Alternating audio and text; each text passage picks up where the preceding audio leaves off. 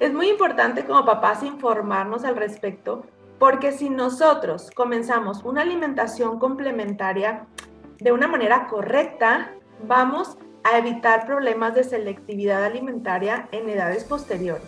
Esto es súper importante. Yo te puedo platicar que como nutrióloga infantil, en los casos que me llegan de, de niños selectivos en edad preescolar o en edad escolar, nos vamos hacia atrás, nos vamos hasta el inicio de la alimentación y podemos ver cómo un mal, mal inicio de alimentación complementaria hace que estos niños sean selectivos.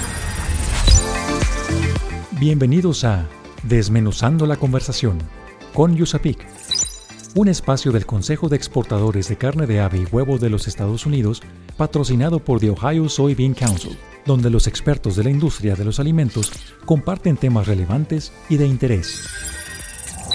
Hola, ¿qué tal amigos? Bienvenidos sean todos ustedes a un nuevo podcast de USAPIC. Yo soy Jaime González y soy consultor de USAPIC. USAPIC es el Consejo de Exportadores de Carne de Ave y Huevo de los Estados Unidos y se apellidan USAPIC por sus siglas en inglés. El día de hoy nos acompaña la licenciada Judith Merari Castro Villarreal con el tema Niños selectivos a la mesa. Pero, ¿quién es Judith Merari? Oigamos esta breve semblanza de ella. Judith Merari Castro Villarreal, egresada de la licenciatura de nutrición por la Universidad Autónoma de Nuevo León, con maestría en mercadotecnia por el Tecnológico de Monterrey, se ha desempeñado desde el 2007 en áreas de orientación alimentaria dentro de empresas e instituciones educativas. Cuenta con experiencia en docencia en línea y desarrollo de contenidos desde el 2008 al día de hoy. Enfocada al área de nutrición infantil desde el 2016, creadora de Sano y Feliz, Nutrición Infantil, desarrollando cursos en línea para apoyar a padres de familia en la alimentación de sus pequeños. Bienvenida, Judith. Hola, Jaime, muchas gracias. Es un honor estar aquí y pues gracias por la invitación. Perfecto. Mm, Merari, eh, le, gusta que le digan Merari primero, ¿verdad? Muy bien, vamos a, vamos a empezar con la primera pregunta de este podcast. Merari, como padres, y hablando de nutrición infantil, como padres, ¿qué debemos saber sobre la alimentación infantil en primer lugar? Sí, pues mira, es un tema súper importante que en lo personal me apasiona muchísimo. Y hay dos conceptos que debemos de conocer y diferenciar, que son básicos en, la, en la nutrición, que son nutrición y alimentación. Nutrición es un proceso involuntario en donde el cuerpo, a través de los alimentos, convierte la comida en nutrimentos y energía que el cuerpo necesita para vivir. Y alimentación es un proceso voluntario que llevamos los seres humanos desde el inicio de la vida. Y los padres somos los encargados de enseñar este proceso. Imagínate qué importante tarea tenemos los padres. Qué responsabilidad. Sí, todo comienza desde que nacemos. La mamá alimenta al bebé con leche materna y de ahí eh, a los seis meses que comienza con alimentos sólidos. Y este es un proceso en donde los papás tenemos toda la responsabilidad, como lo acabas de comentar, de enseñar a nuestros hijos. Entonces, la alimentación infantil es importante recordar que no es solo un momento del día o un tiempo determinado. Se puede decir que es un proceso de enseñanza que dura toda la vida, todo el tiempo en que nuestros hijos vivan con nosotros es un proceso en el que nosotros, es el tiempo que tenemos para enseñarles sobre alimentación. Sin embargo, es importante saber que la primera infancia, que así se le llama a los primeros cinco años de vida, eh, es el tiempo muy, muy importante en este proceso, ya que lo que el niño aprenda sobre la comida en estos años será la base de sus hábitos de alimentación para siempre. Entonces, es nuestra responsabilidad como nutriólogos y bueno, en mi caso como nutrióloga infantil, que los papás comprendan esta responsabilidad, pero también este gran privilegio que tenemos de mostrarles el camino de una alimentación saludable. Porque lo que ellos aprendan en casa, lo que sea normal en casa, es lo que eh, esos niños van a tener como hábitos durante toda su vida. Entonces, como padres, tenemos esta gran responsabilidad de enseñarles el camino de la alimentación saludable a nuestros niños. Y fíjate, todo comienza pues desde, desde que nacen. Y en la alimentación complementaria, de verdad, es una época súper bonita, pero que tenemos que aprovechar para que los niños conozcan todos los alimentos. Me estoy hablando de la alimentación a partir de los seis meses de edad, la cual tiene que ir evolucionando, porque a veces los papás pues como que nos da miedo de, pues todo el tiempo han estado tomando solo leche, ¿cómo les voy a dar ahora sólidos, verdad? O sea, se va a atragantar, ¿qué va a pasar? Es muy importante como papás informarnos al respecto, porque si nosotros comenzamos una alimentación complementaria de una manera correcta, vamos a evitar problemas de selectividad alimentaria en edades posteriores. Esto es súper importante. Yo te puedo platicar que como nutrióloga infantil, en los casos que me llegan de, niños selectivos en edad preescolar o en edad escolar, nos vamos hacia atrás, nos vamos hasta el inicio de la alimentación y podemos ver cómo un mal, mal inicio de alimentación complementaria hace que estos niños sean selectivos. O bien, fíjate, qué interesante, cuando los papás son como muy estrictos de que no se ensucie, que no toque, que no juegue, este, que no se le caiga la comida, que así todo perfecto, se vuelven niños luego un poco selectivos o piqui o, o así como que si se ensucian ya empiezan a llorar porque no están acostumbrados. Y algo que nosotros tenemos que enseñarle a los papás es que con la comida sí se juega. Aunque nos hayan dicho eso, eh, aunque nos hayan dicho lo contrario, la, con la comida sí se juega. Claro, no se trata de estar desperdiciando comida, ¿verdad? O sea, hay técnicas de qué hacer, pero de verdad, un mensaje muy importante, y eso es lo que quiero dejar claro para las personas que nos escuchen. Si tú tienes un niño pequeño, un bebé que está empezando con alimentación complementaria o tiene dos, tres años, se va a ensuciar, se va a ensuciar y es normal va a comer con las manos y es normal. Se le va a caer comida, es normal. Y de hecho este tema también de que comen con las manos es súper normal porque los niños pequeños aprenden a través de todos los sentidos. Tienen que tocar, tienen que oler, tienen que ver. Entonces tenemos que dejarlos. Y esto nos va a ayudar a que tengan una sana relación con los alimentos y podemos también evitar este, que sean niños selectivos en etapas posteriores. Fíjate, eh, ahorita que estabas comentando eso de que los niños deben de empezar a comer sólidos a, a ciertos meses o edad, meses de edad, este, estaba yo recordando en la época de cuando mis hijos estaban bebés o mi primer hijo estaba bebé, ¿sabes qué hacía? Y ahora sí que corrígeme 35 años después si estoy equivocado. ¿Sabes qué hacía? Agarraba yo una tortilla fría y luego la, la rayaba la rayaba en el rallador y la hacía sin nada, o sea, la pulverizaba prácticamente como si fuera un queso, pero con el, con el poro más chiquito del rallador. Entonces hacía como una especie de puré y luego le ponía algún caldito o algo adicional eh, para que tuviera un sabor y hacía una papilla de tortilla. ¿Funciona eso así? ¿Es, es, es bueno eso, darle a los niños tortilla de maíz pulverizada? Sí, la verdad, tortilla es un alimento mexicano, es este, muy accesible, es muy nutritiva, se puede dar desde los seis meses. Creo que no es necesario rayarla. Yo creo que si la pones a lo mejor en un caldito que haya servido pollo, por ejemplo, puedes sumergir la tortilla y se va a deshacer. O sea, no es como necesario que, que la pulverices. Pero sí, claro. Y, y depende. Yo no quería que se atragantara mi hijo, como acabas de decir. Depende de la habilidad de cada pequeño, pero te aseguro, te aseguro que en promedio, un bebé de 7, 8 meses ya le puedes dar la tortillita esta que compras recién hecha, calentita y que haces así como un taquito. Un, taquito, ok. Y se lo das y de verdad es tan divertido verlos, cómo la disfrutan y la deshacen y la prueban. Y eso me refiero con jugar con los alimentos. Muy bien. Ahorita acabas de decir algo bien interesante, que el niño puede hacerse selectivo. ¿Qué significa esto? ¿Qué es un niño selectivo en la mesa? Sí, mira, un niño selectivo es lo que se conoce como niño picky eating, que es un comedor difícil, o un fussy eating, que es un comedor exigente. Hay como varias así definiciones. Mira, te voy a leer una definición sobre niño selectivo. Dice, tiene un consumo de una variedad inadecuada de alimentos a través del rechazo de un número sustancial de alimentos que son familiares, así como desconocidos.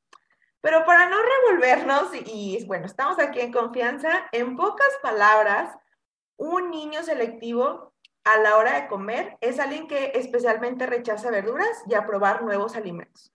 Son niños que son como muy, mm, solo quieren probar ciertos alimentos o ciertas preparaciones y ya en algunos grados solo quieren probar como hasta ciertas marcas de alimentos, que luego, pues sí es un problema, ¿verdad? Entonces, eh, esto es un niño selectivo. Pero ¿cómo se convirtió en selectivo? Porque yo, lo, yo le di cierta, cierto tipo de alimento o cómo. Ah, bueno, aquí hay varias explicaciones. Mira, eh, hay niños, se sabe que en la edad preescolar, a partir de los dos años, entre los dos y los cinco años, hay una etapa de selectividad alimentaria que puede llegar a, ser normal. ¿Ok? Entonces, como padres tenemos que saber esta información para que cuando suceda, pues estemos como tranquilos y busquemos herramientas para eh, salir como victoriosos, ¿no? De esta etapa. Sin embargo, como te decía, hay pequeñitos que si comenzaron una alimentación complementaria de forma incorrecta, se vuelven selectivos. Un ejemplo, comenzamos con papillas. Las papillas no son eternas. Si nosotros no nos informamos, pues le vamos a andar dando papillas hasta después del año, en los dos años. Entonces el niño... Ya, con dientes, ¿no? El niño no desarrolla habilidades de masticar porque siempre le diste papilla. Pero ¿qué pasó? Yo tuve miedo como mamá, como papá, de irle cambiando eh, las texturas. Por eso la importancia de informarse a tiempo. Entonces, eh, este es, un caso, no quiere decir que todos los pequeños eh, selectivos tengan el problema desde la alimentación complementaria, pero en muchos sí. Cuando no hay una adecuada transición de texturas, que regularmente es por el miedo de los papás, desembocamos en esa situación. Otra, a lo mejor yo llevé una muy buena alimentación complementaria y esta transición, pero como te digo, es una mm, etapa común en los preescolares que va a pasar. Entonces, ¿cuál es el problema? Tú dices, bueno, tengo un niño selectivo. ¿Cuál es el problema? El problema es que esta situación ocasiona generalmente estrés familiar, conflicto en tiempos de comida, frustración de cuidadores, ansiedad y sentimiento de desagrado por parte del niño. Imagínate, acuérdate que estamos hablando que los papás tenemos la responsabilidad y el gran privilegio de enseñarle a nuestros pequeños sobre la alimentación para toda su vida. Y si desde pequeño yo le estoy ocasionando ansiedad, desagrado en la mesa, conflictos en la mesa, frustración, pues algo no anda bien. Es, esa es la, situación y, como que el pendiente con este tema. Entonces, como te decía, hay una edad regular entre 2 y 5 años en donde los niños pasan por esta inapetencia y llega a ser normal, pero es importante que como padres contemos con estrategias, pues para salir adelante de esta etapa o bien identificar a tiempo si es solo una selectividad alimentaria propia de la edad o algo más que ya tenga que tratarse. Sin embargo, en la mayoría de los niños es una selectividad propia de la edad. Entonces, vamos a hablar también de ideas, estrategias para avanzar en, esto de la, de la selectividad alimentaria en el caso en que tú estés pasando por, por esta etapa. ¿Y en qué momento le puedo dar pollito? A los niños.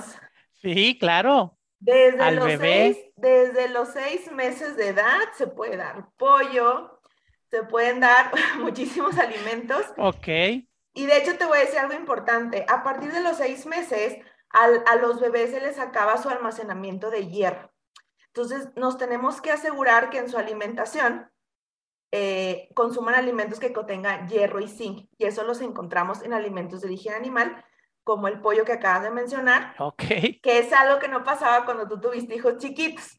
A ustedes normalmente les decían, comienza un mes con frutas, otro mes con verdura, otro mes con cereales. Así fue. Esta, esta, mm, este, estas recomendaciones han cambiado, se han actualizado y realmente necesitamos asegurar el hierro y el zinc a partir de los seis meses y se puede consumir a través del pollo. Perfecto, muchas gracias Merari. Mira, en este momento vamos a hacer una pequeña pausa eh, y regresamos en un ratito más, ¿de acuerdo? Gracias. En un momento regresamos para seguir desmenuzando la conversación con Yusapik. Síguenos en redes sociales como Yusapik Latam para que te enteres de nuestros eventos y las actividades que realizamos. Yusapik se escribe U-S-A-P-E-C. Yusapik Latam. Según el compendio 2021 de la Unión Nacional de Avicultores, el consumo per cápita de carnes de diferentes especies en el país es de aproximadamente 67 kilogramos anuales. En Desmenuzando la conversación con Yusapik, la información aporta valor. Mito.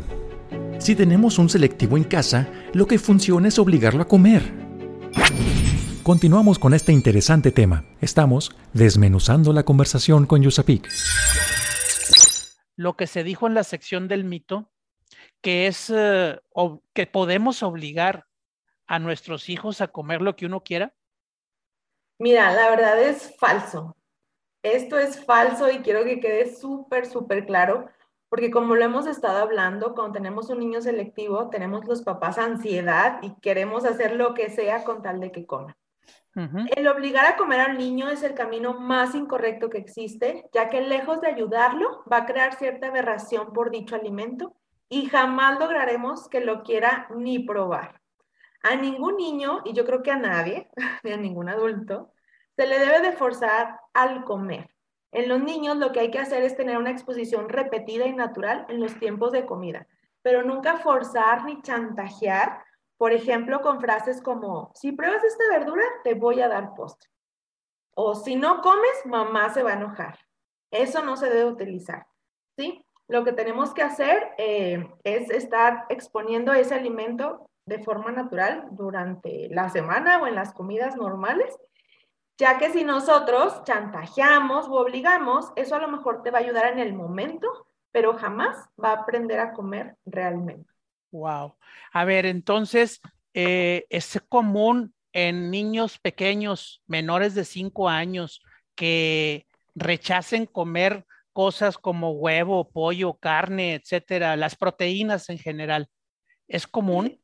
Sí, fíjate que, eh, digo, no es así como que a todos los niños les pase, pero en mi experiencia como nutrióloga infantil me llegan muchos casos de, pues, mamás preocupadas porque sus hijos de entre los 2, 3, 4 años, bueno, en la edad preescolar, me dicen, es que comía súper bien el pollo, comía muy bien la carne, comía muy bien el huevo, que son proteínas de origen animal, y dice que ya no, que ya no quiere o ya no se lo come. Y entra esa preocupación porque pues sabemos que pues, la proteína se necesita para el crecimiento, ¿no? Entonces, lo primordial aquí que tenemos que revisar es valorar su alimentación en general. Lo que sucede mucho en esta etapa preescolar es que los niños se llenan de otros alimentos. Lo más común es que se llenan de lácteos, porque recordemos que ¿cuál es el primer alimento que conoce un bebé? La leche. La leche. La leche de mamá o la leche de fórmula, pero es un lácteo. Entonces, normalmente pues siempre van a tener el gusto por, por lácteo, ¿no? O por la leche de vaca. Entonces, eso desplaza el consumo de otros alimentos importantes para su sano crecimiento. La leche aporta proteínas, entonces ellos ya no sienten la necesidad de consumir la proteína de otra fuente. Así que es importante equilibrar el plato con todos los grupos de alimentos todos los días. Eso es lo que sucede. Fíjate que los niños tienen, bueno, todos nacemos, nada más como que se va perdiendo en la edad adulta, todos nacemos con con este chip de hambre y saciedad. Los pequeñitos saben cuando ya están llenos o cuando tienen hambre. Entonces, y fíjate, es súper interesante porque a pesar que ellos no saben de esto es proteína, esto es carbohidrato, esto es grasa, su cuerpo sí. Entonces, si su cuerpo ya recibió la proteína que necesita, principalmente pasa esta edad, de algún lácteo, ya no van a tener la necesidad de consumir el huevo, de consumir la carne, de consumir el pollo, porque ya su cuerpo recibió la cantidad que necesita. Eso es regularmente lo que pasa. No puedo generalizar, pero casi siempre así pasa. Entonces, en el caso específico de que rechazan las proteínas los pequeños entre los dos años aproximadamente, lo que sucede es que esta edad puede ser un poco, bueno, puede ser un poco difícil y prefieren alimentos eh, más suaves. También pasa la consistencia.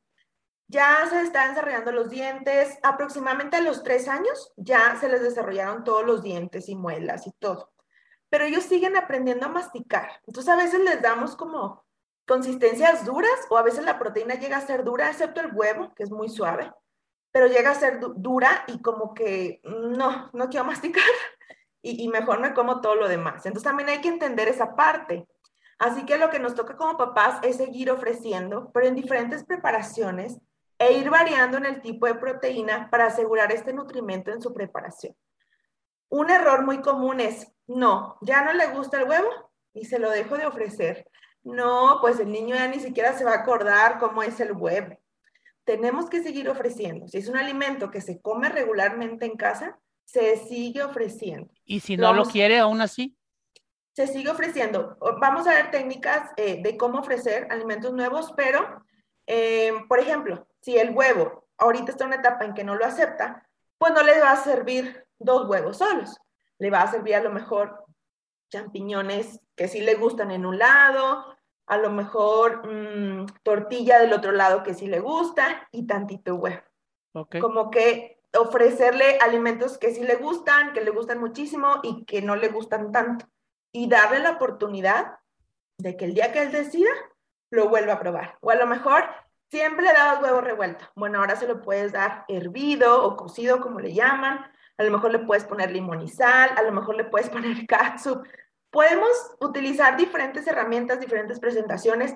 En esta edad también luego funciona hacer las cosas divertidas pues que le puse ojitos, que le puse una boquita. Sí. Digo, no siempre vamos a tener el tiempo de hacer platos divertidos, pero cuando se pueda, un domingo, o por ejemplo a esta edad, ellos les gusta mucho participar en la cocina, que te ayude, que te ayude a decorarlo, que te ayude a acomodar, que te ayude a poner la mesa. Eso ayuda muchísimo para que al involucrarse quieran comer lo que cocinaron, por así decirlo. Merari, ¿y qué pasa con las verduras? ¿Cómo hacemos que los niños coman más verduras? Eh, porque este es uno de los principales alimentos que más rechazan, ¿no? Sí, fíjate que las, eh, las verduras es de los principales también alimentos que rechazan. Y bueno, lo primero es la exposición constante. Quizá ya lo he dicho, pero de verdad es algo súper, súper importante. Es importante saber que un niño eh, que intente probar un alimento que no le gusta, debe de haber al menos 20 exposiciones para que quiera probar un alimento. Imagínate, 20 exposiciones. Y estas no deben ser como que continuas y forzadas, como de desayuno, comida y cena ya van tres, y luego otro desayuno y comida y cena ya van seis. Todos los días a todas horas. No, deben ser 20 exposiciones naturales, o sea, hoy desayuné este alimento, pasaron dos días, después me lo ofrecieron en cena, pasaron otros dos días, después me lo ofrecieron en comida. Entonces, pues se te pueden ir meses, ¿no? En esta parte. Y deben ser, eh, bueno, no continuas ni forzadas, sino de forma natural en el menú familiar. Así que hay que ser muy pacientes. Entonces, algo importante que a veces como que no pensamos, para nosotros como adultos el comer es algo como muy sencillo. O sea, tú dices, voy a comer, agarro la cuchara, introduzco el alimento, mastico, trago y ya comí pero para los niños puede ser todo un camino por recorrer. Recordemos que ellos aprenden a través de todos sus sentidos, que es lo que te decía. Que de hecho si recordamos a un bebé, se la pasa mordiendo y babeando todo lo que encuentra, ¿no? Entonces esto aplica también para los alimentos.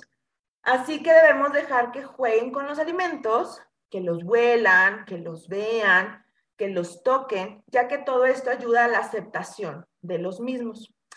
Y mira, te voy a, te voy a hablar, y a todas las personas que nos están escuchando, de los pasos previos por los que los niños tienen que pasar antes de que quieran comer algo nuevo o diferente. Ok. Número uno, primero va a tolerar. O sea, va a tolerar que ese alimento que no le gusta esté en su plato. Porque a veces pasa que, no, quítalo del plato. O está en el plato de mi hermano, no, quítalo porque no lo puedo ni ver tolerar. Número dos, interactúa con, o sea, ya deja que esté en el plato, ya deja que esté en la mesa, ya deja que esté cerca, ¿no? De él. Número tres, oler, como que, ay, ¿a qué huele? O sea, ya como que le empieza a dar curiosidad. Número cuatro, lo toca. Todo lo toca, lo aplasta, este, pues sí, lo toca, básicamente. Número cinco, lo prueba. No quiere decir que se lo va a tragar, solo como que lo mete en la boca. Muy seguramente lo va a tocar, lo va a probar y lo va a escupir. Y tú vas a decir, ¡Ah! escupió mi comida que tanto hice con amor. El hecho que lo haya probado y lo escupa No, no, no, es un gran Ya es ganancia, ya es ganancia. sí, aunque no lo haya tragado. Y por último, comer, imagínate, o sea, tenemos que ser conscientes de todos esos pasos previos para que un niño quiera aceptar un alimento que no le guste o un alimento nuevo. Si somos conscientes de estos pasos, pues llevamos una vida más tranquila y más en paz. Entonces, también recordemos que somos su ejemplo. Lo que comamos nosotros de forma habitual, eso será normal para ellos. Así que no olvidemos esa parte de que pues somos su espejo. Y el clásico avioncito, el clásico avioncito sigue, eh, eh, eh, tómale y entra el avión al, hangar. ¿No jala? No, de hecho ahí, ahí entra como forzar. Pero, pero si se lo comen y les gusta. Bueno, si ya es una rutina que tú desarrollaste con tu pequeño y, abre la boca y le emociona, pues está bien. Pero es importante que nosotros, cuando son bebés, tenemos que dejar que ellos también hagan, aunque nosotros le demos la papilla con una cuchara, tenemos que dejar que ellos también toquen la papilla, este, la sientan, se ensucien. Ok. No nada más como que yo te doy de comer y tú así con los brazos cruzados, no. De acuerdo. Muy bien, Erari. Gracias por toda esta información. Es bien padre. Dicen que recordar es volver a vivir. este, pero ya pasaron muchos años. Vamos a ir un pequeño corte y regresamos, ¿de acuerdo? En un momento regresamos para seguir desmenuzando la conversación con Yusapik. Una tarea primordial de la oficina de USAPIC en México es promover un mayor acercamiento entre las empresas procesadoras de carne de ave y productos cárnicos procesados con sus contrapartes en los Estados Unidos. El objetivo es aprovechar las fortalezas de cada industria y propiciar una mayor integración comercial a fin de promover un mayor consumo de productos avícolas en la región de Norteamérica y de aprovechar de manera conjunta la apertura de mercados de exportación. Desmenuzando la conversación con Yusapik es realizado gracias al patrocinio de The Ohio Soybean Council. Según el compendio 2021 de la Unión Nacional de Avicultores, Estados Unidos fue el principal país productor de pollo en 2020. En Desmenuzando la conversación con Yusapik, la información aporta valor. Dato. ¿Sabías que los niños de forma innata rechazan las verduras de color verde? Ya que es un proceso de protección como respuesta a su sabor amargo. Continuamos con este interesante tema. Estamos desmenuzando la conversación con Yusapik. Wow, qué interesante es esto, Merari, de que las verduras verdes son amargas y el bebé lo sabe. Sí, mira, este dato es muy, muy curioso y, y es importante igual que los papás lo sepamos. Creo que es algo que nadie nos enseña el sabor amargo y la textura son de, son de las causas principales por las que los niños rechazan a priori la mayoría de las verduras. Y se sabe que esto se debe a mecanismos biológicos a rechazar los sabores amargos. Porque en teoría, si tú encuentras, no sé, en una planta, un hongo o algo que, que, sabe amargo, pues probablemente sea venenoso, etcétera, ¿no? Entonces, bueno, en cambio, los sabores dulces son más fácilmente aceptados por los niños. ¿Por qué sucede esto? La leche materna es dulce. La leche de fórmula, que es la, que deben de, tomar un bebé que no, que no recibe leche materna por cualquier razón, es dulce. Entonces es como esa contraparte, ¿no? No es dulce, entonces lo rechazo porque a lo mejor me hace daño. Sin embargo, también es bueno saber que el gusto evoluciona con la edad. Pero mientras a más temprana edad este gusto se desarrolle por este tipo de sabores, pues mucho mejor. Así que nos toca enseñarles a desarrollar ese gusto por las verduras verdes y por las verduras de todos los colores. Ok, interesantísimo eso. Pero, ¿cómo saber si mi hijo está comiendo lo necesario para crecer, Merari? Ok, esta es una de las preguntas también muy, muy comunes de los papás y son como los principales temores. ¿Está comiendo lo suficiente? ¿Está comiendo más? ¿Está comiendo menos? ¿Qué está pasando con su crecimiento? Hay algo súper importante que les voy a compartir el día de hoy. En alimentación infantil existe algo que se conoce como la regla de oro. No sé si la hayan escuchado. No. Y trata de que los papás nos encargamos de elegir el qué comer, que es la calidad, y los niños la cantidad. Esto de verdad es para tenerlo escrito así en la pared de la cocina y tenerlo así como bien presente. Es muy importante saber, conocer y llevarlo a cabo porque esta es una de las principales dudas, como lo mencionaba. Cantidad de alimentos. A mí siempre me preguntan, es que quiero saber las porciones. Es que cuánto tiene que comer un niño de X edad. Entonces, hay que aclarar algo. Sí existen sugerencias de porciones, de raciones por grupo de edad. Sí existen, pero son una base de donde partimos. Entonces, ¿por qué son una base? Porque cada niño es diferente y cada día su hambre cambia. Sobre todo, por ejemplo, ahora en estos tiempos de pandemia, donde a lo mejor no se mueven tanto, donde están más tiempo sentados, donde pues a veces están gran parte del día con la tecnología sin gastar energía, no va a ser lo mismo a un día que salió al parque y estuvo en la bici. Tenemos que ser muy conscientes de esto. Entonces, el hambre del niño puede variar muchísimo. Y si como padres, así como que nos enfocamos en una cantidad específica, esto puede llegar a ser frustrante. De que, por ejemplo, no, es que me dijeron que mi niño tenía que comer tanta cantidad em, de proteína y nada más ese día comió menos o no comió me voy a asustar, ¿qué está pasando? Entonces, mucho ojo. Un ejemplo es que un recién nacido, al tomar leche materna, puede tomar 10 minutos o puede tomar 30 minutos y cuando esté satisfecho, va a soltar el pecho de su mamá o va a soltar el biberón. ¿Sí? Que es lo que te decía, que los pequeños, o sea, desde niños todos lo teníamos, este, tenemos ese chip del hambre y saciedad, esas señales de hambre y saciedad Así que nacemos con ese sentido bien desarrollado, por lo que los papás nos toca confiar en ellos y encargarnos de la calidad de que ofrecemos. Eso es súper importante. O sea, mi trabajo como mamá, como papá, es enfocarme en lo que yo le voy a poner en el plato, en lo que yo estoy comprando en el súper y voy a llevar a mi cocina.